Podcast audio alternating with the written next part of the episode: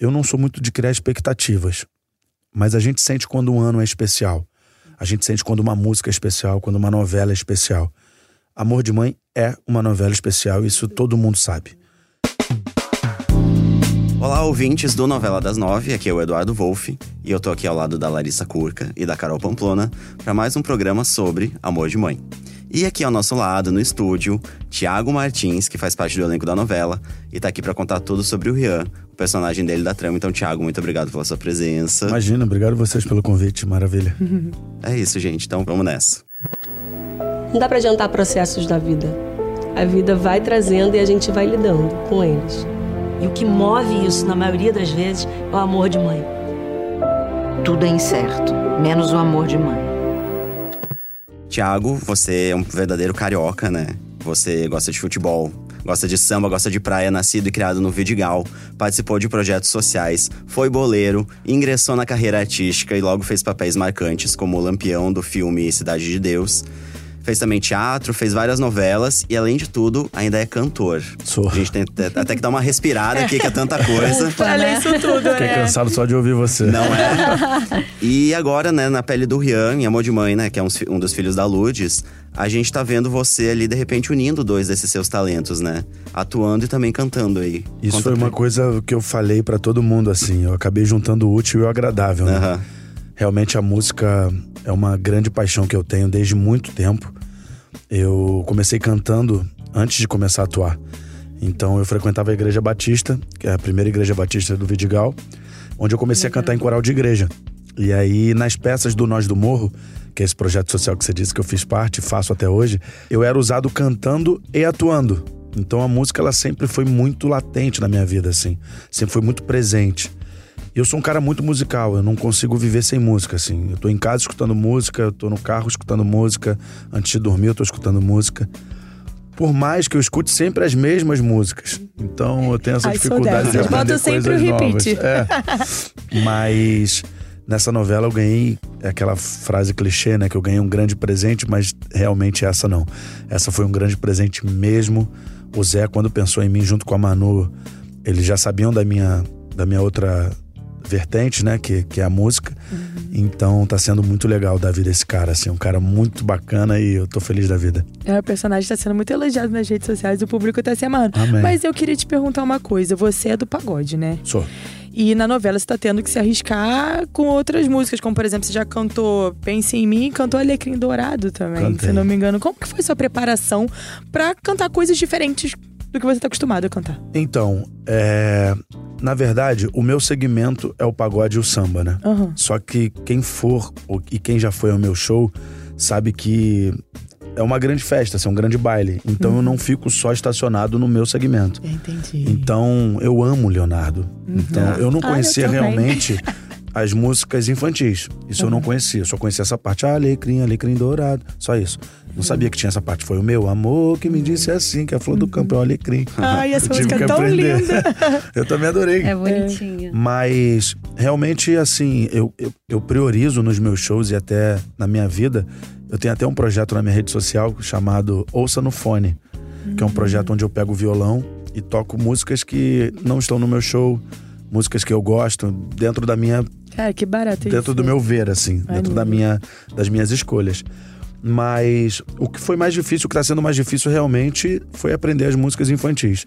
Porque o resto eu já dominava, assim. Lulu, É, teve Lulu também, né? Teve Lulu Santos na estação e agora teve o Leonardo, né? O primeiro capítulo. E, e assim, é, você com lidando com criança em cena, você é uma pessoa que gosta de criança, como é que tá sendo ali contracenar com, bebês, né? Gente, eu tenho um pouco de mãe? pânico de criança, sério. Ela geralmente não gosta de mim. pra você é tranquilo, né? Cara, assim, eu, eu sonho muito em ser pai, assim, talvez seja o meu maior sonho. Principalmente nesse momento da minha vida. Tô com 31, então as, as pessoas falam que a idade só vai pra mulher, não, a idade também Nesse vem pra momento gente. eu vou sair aqui do podcast, porque eu já tô com 33. Mas você, tem- você já é mãe? filho. Não, não Mas tenho. você Só tem de, vontade? de um cachorrinho de maravilhoso. Ah, eu também sou pai de dois É. filhos também, dois cachorros. Mas você sonha em ser mãe? Hum. Não tanto. É, eu sonho muito em ser pai. Mas, cara, tá sendo. Eu, eu disse isso pra todo mundo, principalmente pra, pra nossa direção. eu nunca fiquei tão nervoso em atuar com alguém. Porque as crianças, elas fazem o que elas querem, assim. Sim. Não tem como a gente marcar o que as crianças vão fazer, a gente não tem como dizer o que as crianças vão falar. Então é realmente um jogo de improviso. É. Elas, eu fiz questão de que elas me, me olhassem como o tio Rian mesmo. Sim. Mesmo que os pais falem, ah, não, é o Thiago Martins, então tira uma foto com ele sim. depois. Mas ali é realmente o tio Rian, assim. E a gente tem que ter todo um cuidado para falar com as crianças, até porque o que elas têm que entender é que você é amigo delas. Então você não pode mandar nelas, você não é o líder. Nós somos os líderes juntos, assim. Então, ah, eu fiquei super nervoso, mas graças a Deus deu tudo certo. O primeiro encontro foi muito complicado. É, até por- pelo fato da gente ter errado mesmo, assim, de ter colocado todos os instrumentos à disposição pra eles. Sim, que eles Isso vão é um querer caos. tocar, né? Isso não pode acontecer. Gente, imagine. Teve alguma história engraçada, assim, de- dessa relação ali, dessas gravações? Ah, o primeiro, o prim- a primeira, o nosso primeiro encontro foi uma catástrofe, assim. Porque a gente tinha pouco tempo pra gravar e a Noa, que é a nossa diretora, falou: Thiago, eu não tenho como marcar. Eu vou te deixar com o violão na mão e seja o que Deus quiser. Eu vou ligar a câmera E vai, querido. e vai. É, se joga do abismo, vai nessa. Só que eles são muito queridos. Então eu adoro criança, assim. Não sou muito de ficar bajulando criança. Eu acho que criança tem que ser tratado como criança, não como. Normal, como normal. igual. no- né? Como a gente fala com a gente, assim. Sim. Não sou muito de fazer vozinha, não sei fazer vozinha. Mas acho que ali virou uma relação de amizade, eles se deram bem, eu me dei muito bem com eles. E a gente conseguiu levar a cena pra um lugar bacana. Mas uma coisa que eu deixo já ordenada pra todo mundo é o seguinte: não distribua bola de futebol. bola de futebol. Porque senão vai acontecer o quê? Vai dar Não bom, eles vão sair chutando alguma aquilo pra coisa tudo quanto é lugar. estúdio. Ah, a gente sempre, né? Eu fico sentado tocando, eu me comporto, mas eles não. Mas são os queridos, assim. E as mães também são muito, muito solícitas. Eu tenho a ajuda de um professor realmente que me ajuda como falar, né? Como, como lidar e, e como saber sair de certas situações. Mas tá sendo um aprendizado incrível e a minha, a minha vontade aumenta cada vez mais só de estar com eles, assim. Treino pra ser papai, né? Não é Se Deus quiser. Não, e você fala desse. né, a gente já conversou aqui com a Jéssica Ellen e também com a Lucy Alves. E todo mundo fala desse compromisso que a novela tem de passar o- o- uma realidade, né, de fato. E você tá falando, né, de todo esse processo que, né, pra mostrar realmente o Rian ali Sim. entrosado com as crianças. E outra coisa que a gente vê muito latente na novela é o entrosamento da família da Lourdes, né? Total. Vocês estão muito conectados, Total. assim. Até a Jéssica Ellen comentou um pouco com a gente sobre essa preparação. A gente queria saber de você como é que foi, assim. O que, que vocês fizeram antes pra ter tanta conexão em cena? Eu acho que, primeiro de tudo, a gente tem que parabenizar a direção e a nossa equipe de autores, assim. Porque a, a direção foi realmente nos atores que eles acreditavam para aqueles personagens, né? A Manu escreve muito bem. A minha Nossa. mãe, particularmente a minha mãe Maria Lúcia, não a Regina, a minha mãe, ela esses dias ela falou pra mim, ela falou: "Thiago, eu tô completamente apaixonada pela novela porque ela tá falando de todas as Marias. Eu sou uma Maria dessas, sabe?" Sim. E eu fiquei feliz de ouvir a minha mãe falar isso, porque minha mãe é leiga em relação à atuação, minha mãe é leiga em relação a, a Globo, né? Ela tem um filho que trabalha aqui, mas ela não pergunta muita coisa. Então, quando a minha mãe, que é a minha maior fã, né, chega e fala: ah, eu não gostei dessa cena, não, você tava muito mal nessa cena, porque eu fazia um, um- um vilão. Eu falei, não, então funcionou. Sim, então sim. ótimo. Se É o você- melhor termômetro, né? e agora Sim. com, a, com. É o melhor termômetro. E agora com essa novela, eu fiquei mais feliz ainda porque a gente tá falando dela, né? A gente tá falando delas. Então, parabéns a, a quem organizou essa grande casa, né? Ao Zé e a Manu. Mas a gente também. Eu conheço a Regina desde muito cedo. Não conhecia a Jéssica, Nanda é uma irmã que eu ganhei, que a profissão me deu, que a vida me deu. O Casarré, a gente já tinha trabalhado em Avenida Brasil e em Força Tarefa, muitos anos atrás. O Carrão eu não tinha trabalhado ainda, mas a gente teve uma preparação de uma semana juntos, assim, foi muito importante para todos nós. É, confesso que o meu elo com a Regina já era mais antigo do que o de todos eles, assim, porque conheço a Regina desde uma época de Cidade dos Homens, que foi uma série que eu fiz com ela, que foi a primeira direção dela na Globo, e o meu primeiro protagonista em série. É um episódio junto com Darlan e com Douglas. E foi mágico. E agora viver isso com ela, ser filho dela, né? Minha mãe já trabalhou na casa dela durante um tempo, assim, durante uns dois, três meses. Enquanto minha mãe tinha saído de uma. A minha. Primeira, a primeira patroa da minha mãe tinha viajado. E aí a, a Regina falou: ah, sua mãe não quer vir trabalhar comigo, tô precisando de uma secretária, vem. Eu falei, falei mãe, quer? Quero.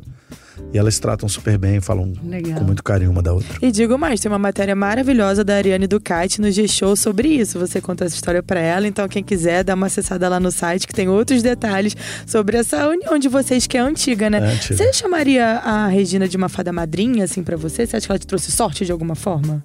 Ah, trabalhar com a Regina já é, um, já é uma grande sorte para quem trabalha, né? É, a Regina é, é uma grande figura da nossa televisão, assim. É Mesmo estando 18 anos sem trabalhar como atriz, Voltou com tudo, né? Voltou Como se tivesse sido ontem. voltou com tudo e voltou. E a, e a Regina nunca sumiu da gente, né?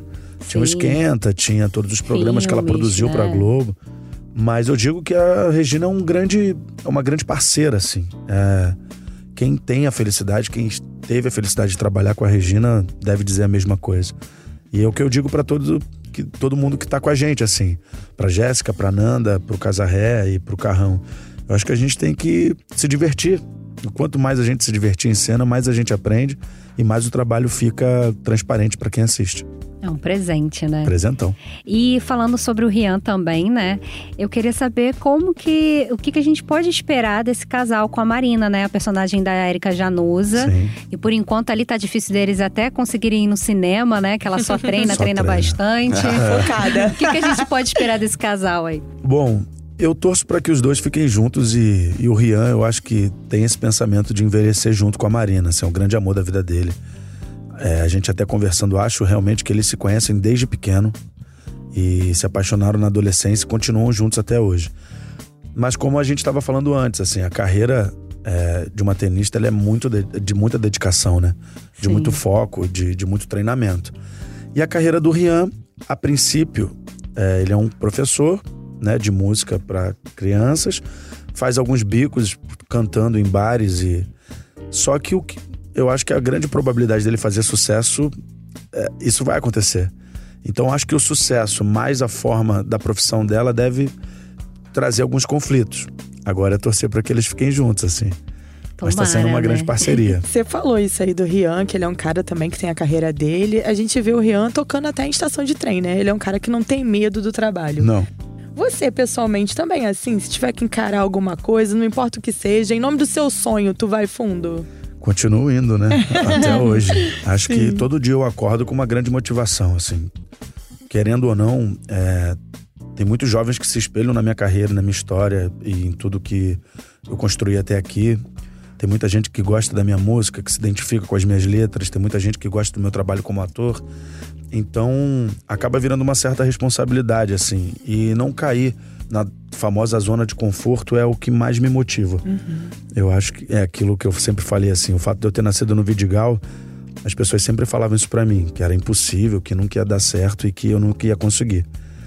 E eu falo, ainda bem que eu não escutei. Exatamente. Porque eu acredito muito na minha arte, eu acredito muito em tudo que eu aprendi, eu acredito muito no meu talento, assim, mas também uma pitada de sorte é importante. E oportunidade não tem cabelo. Se ela passar, não tem como puxar. Eita, Eita. essa frase. verdade, Boa, vou usar né? pra mim Vamos também. usar. e eu queria saber também, porque parece que o Rian aí vai fazer sucesso, como você já. É, ele já deu aqui mais ou menos. um- já tá todo mundo sabendo, né? É, É. queremos detalhes. Exatamente. Que- Queremos mais detalhes sobre o sucesso aí do Rian, que deve ser mais pra frente aí da novela, né? Eu acho que não, acho que é daqui a pouco já. É, Porque- ele- Hashtag ansiosa, assistirei hoje, todos os dias, não tem como. É, isso é uma grande qualidade da nossa novela, assim, as coisas não demoram a acontecer. É, ela é né? muito ágil, Ela é a muito novela, ágil. né? Ela é muito ágil. Então, o Rian vai fazer sucesso, sim, com uma música que ele até faz pra Marina. E é uma música linda, posso adiantar a vocês. Ele começa a fazer alguns shows sozinho, por enquanto, com voz e violão, e começa já a ganhar um certo público. E é o que eu digo, assim, vai gerar algum conflito nessa relação, até porque existem fãs invasivas, existem fãs que passam do limite. Olha esse spoiler! Então- Teremos fã sediando o Rian. Jogando arroz no relacionamento. o Rian perde o que ele mais ama, que é a liberdade. E isso pode trazer grandes problemas para ele. Gente, Não mas só isso pra é um ele, mas conflito família muito também. artista, né? O Muito. cara pô, tá ali buscando a fama, aquela coisa, não sei o que, quando alcança, vê que, olha só, tem um lado estranho também, né? Tem, você não tem. pode mais ir no mercado sem chamar atenção, fica difícil. É, se você se colocar dentro da sua própria bolha, aí que você não vai mesmo. Eu, eu sempre digo que você tem que viver uma vida normal, como a de todo mundo. E eu priorizo muito isso na minha vida pessoal. Assim, eu mesmo vou ao mercado, não mando ninguém, eu mesmo faço tudo. Assim. Claro que existem situações que fogem do controle e que a gente tem que pedir. Por favor, Deus, eu quero comprar um tomate. Ai, gente, muso acessível, eu adoro. Mas é por aí, tem que ser. Olha só, você começou muito cedo, né? Muito. Fazendo uma avaliação de você lá atrás, do Thiago lá atrás, e com os papéis, os personagens, as oportunidades que você tem agora, o que, que passa pela sua cabeça olhando toda a sua trajetória, assim? Putz, passa. Passa um grande filme, né? Passa onde eu cresci, onde eu nasci. Tudo que eu vivi até chegar aqui, né? Falando com vocês de um personagem muito legal numa novela, muito legal. É, quantas vezes fiquei desempregado, quantas vezes fiquei desesperado. A carreira do ator é uma carreira que eu sempre digo que é um, é um eterno desemprego. A gente não sabe o que a gente tem depois dessa novela. A novela pode ser um sucesso e ano que vem não tem nada como ator. E é o que eu digo assim, eu tenho 31, mas eu comecei com 6. Então eu sempre digo pra galera que tá vindo, né, pra uma galera que se espelha no meu trabalho, que, que, que acompanha a minha trajetória de vida, é justamente criar outras opções. Eu criei a música, é, eu criei uma empresa que é minha, então é nunca tentar fazer uma coisa só. E, e tentar levantar, eu tento sempre, e falo isso, que a gente tem que sempre tentar levantar a bandeira do artista, assim. Ah, o Brasil tem um grande problema do rótulo, né? Ou você é ator ou você é ator. Ou você é cantor ou você é cantor. Não, eu quero ser artista. Eu faço arte desde muitos anos. Eu aprendi dentro do meu grupo, que é o Nós do Morro, a ser primeiro um cidadão e depois a ser um artista. Então, o artista pode sim cantar, o artista pode sim dirigir, o artista pode se inscrever.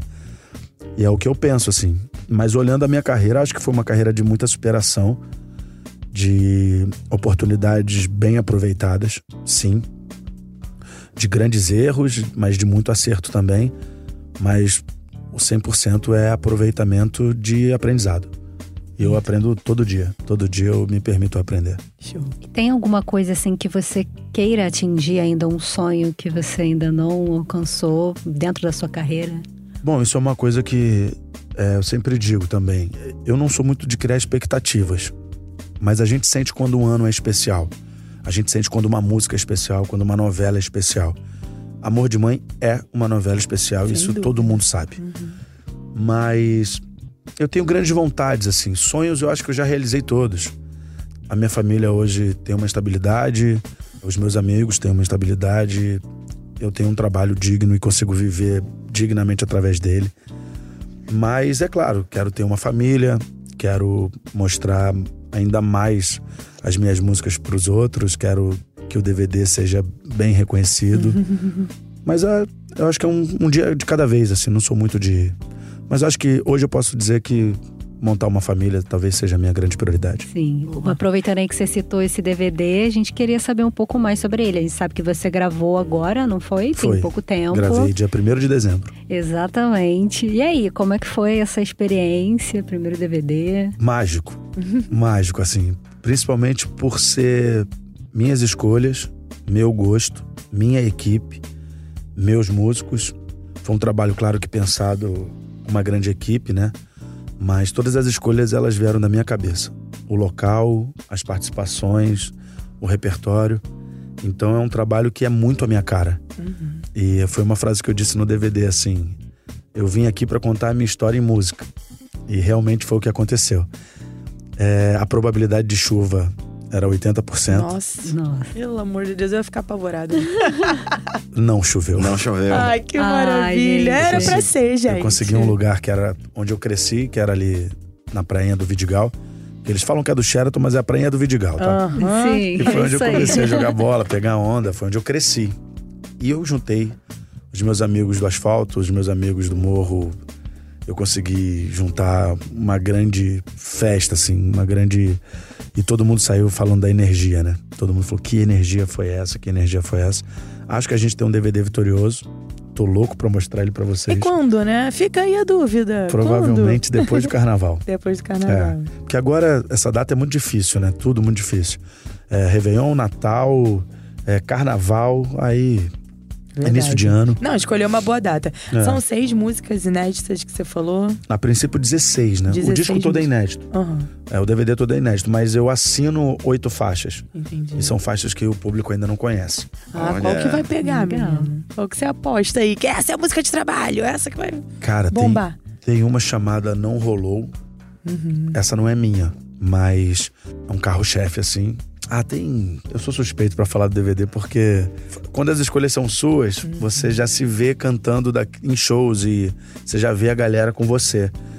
Mas eu posso confessar que a gente tem um DVD vitorioso, assim. Adoro, hashtag ansiosa pra poder ver Vamos isso aí. aguardar. Por favor. E falando também do- da sua carreira musical, em 2018 você ficou um tempinho ali à frente do Sorriso Maroto, né? Como é Foi. que foi essa experiência aí? Poxa, cara, essa foi louca. Essa Que foi louca. Responsa. Ai, Eu que só Que era um grupo já consolidado, né? Não era. Sorriso é um grupo de 21 anos de sucesso, né? É, Você não vê um ano o Sorriso não emplacar um sucesso. É. Cara, foi louco, porque quando eu recebi o convite, eu já tinha cantado com o Sorriso num DVD de 15 anos dele. Com Sim. um projeto antigo que eu tinha chamado Trio Ternura. E quando o Sorriso me chamou, quando eu soube da doença do Bruno, é, eu tinha ligado pra ele numa sexta-feira e no sábado os caras me ligaram. Então a gente pensou em você pra cantar no Sorriso num projeto chamado Todos Cantam Sorriso. Falei, cara, tenho que ver, porque eu- eu sou muito fã do Sorriso, mas eu não sei todas as letras. Ah, não, a gente bota TP. Enfim, a produção foi muito dedicada comigo. E aí eu só fui entender a importância e o tamanho do Sorriso Maroto quando eu fiz o meu primeiro show numa cidade chamada Senhor do Bonfim, no interior da Bahia. Eram 30 mil pessoas Ai, esperando gente, Sorriso. Maroto. Nossa. É muita gente. Eu ia falar, né? obrigada, gente, dá licença. É quase Qual é isso que eu fiz. É quase isso que eu, eu, vou fiz. ter, eu vou estar aqui me retirando, porque. Mas uma coisa que foi muito produtiva foi que o público do Sorriso entendeu é, a minha ida pra lá. Sim. Em nenhum momento teve uma comparação. Porque eu sou um cantor totalmente diferente do Bruno.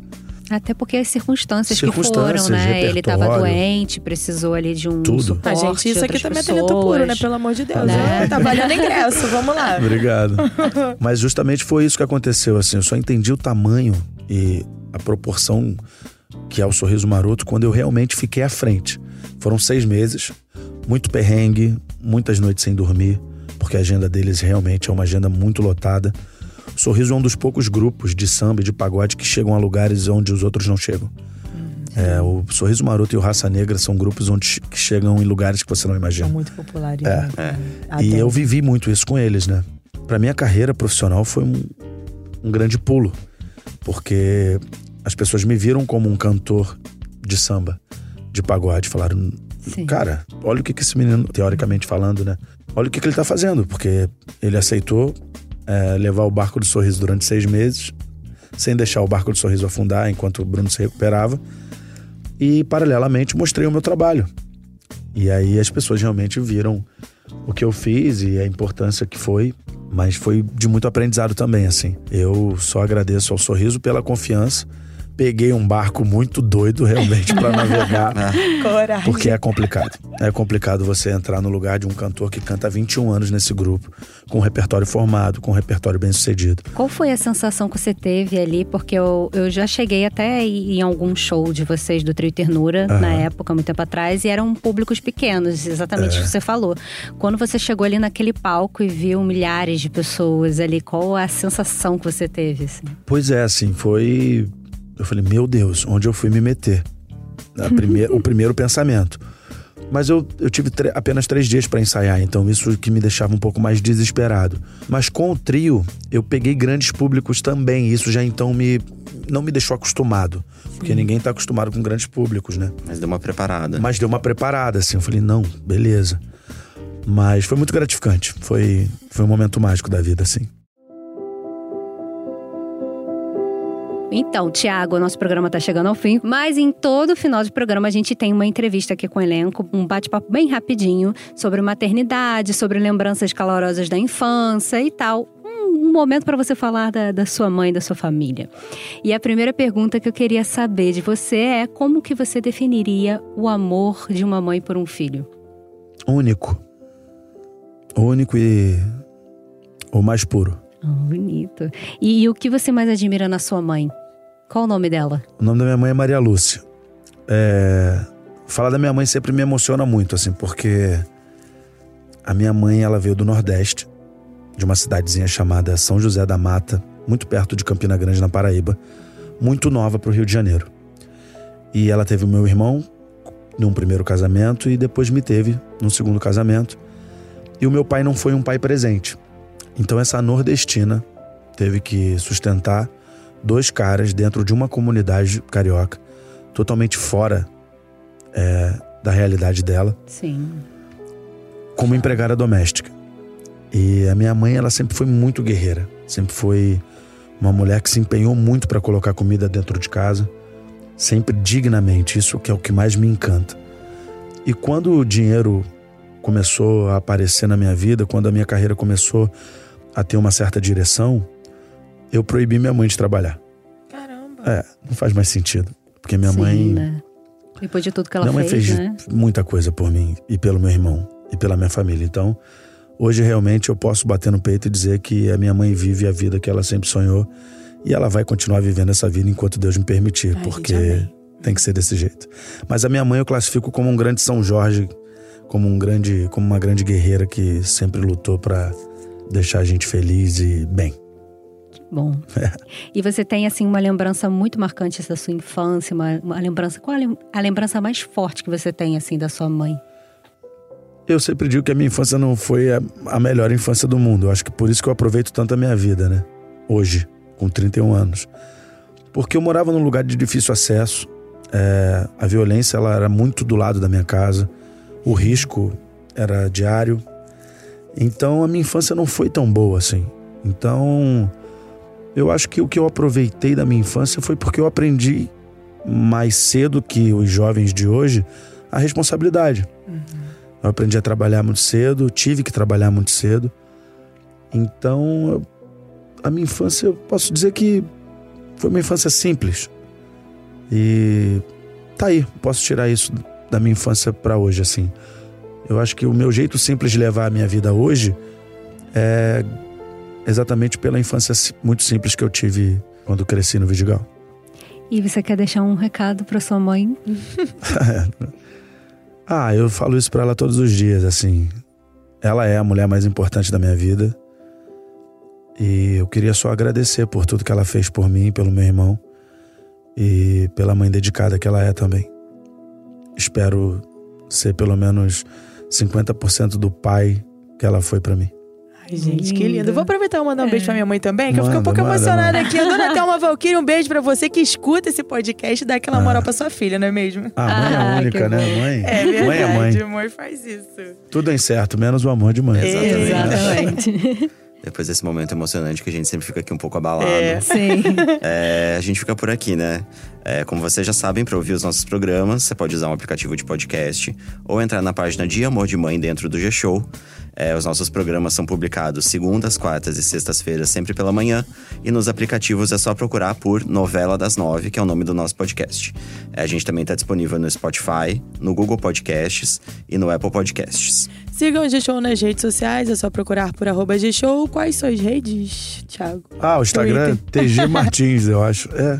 Eita, ele Pera não aí, lembra. Vamos, vamos dar aquela consultada rápida. Não, peraí. É TG Martins o meu É Instagram. isso lá. Tempo. É, acompanha, TG ele posta Martins. muito vídeo cantando lá, é bem legal. Eu já posto, assisti. sim. É verdade, eu gosto. TG Martins é, é o, é o meu. E são dois milhões e pouco de seguidores, É né? Muita gente, meu É Deus. uma galerinha aí, né, cara? Não, mas tem gente mais estourada aí. Na nossa novela tem Isis Valverde, tem uma galera que.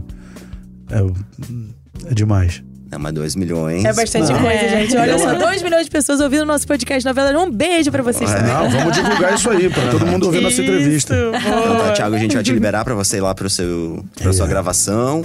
Hoje tá É, eu sou Eduardo Wolff, apresentei esse programa junto com a Carol Pamplona e com a Larissa Curca.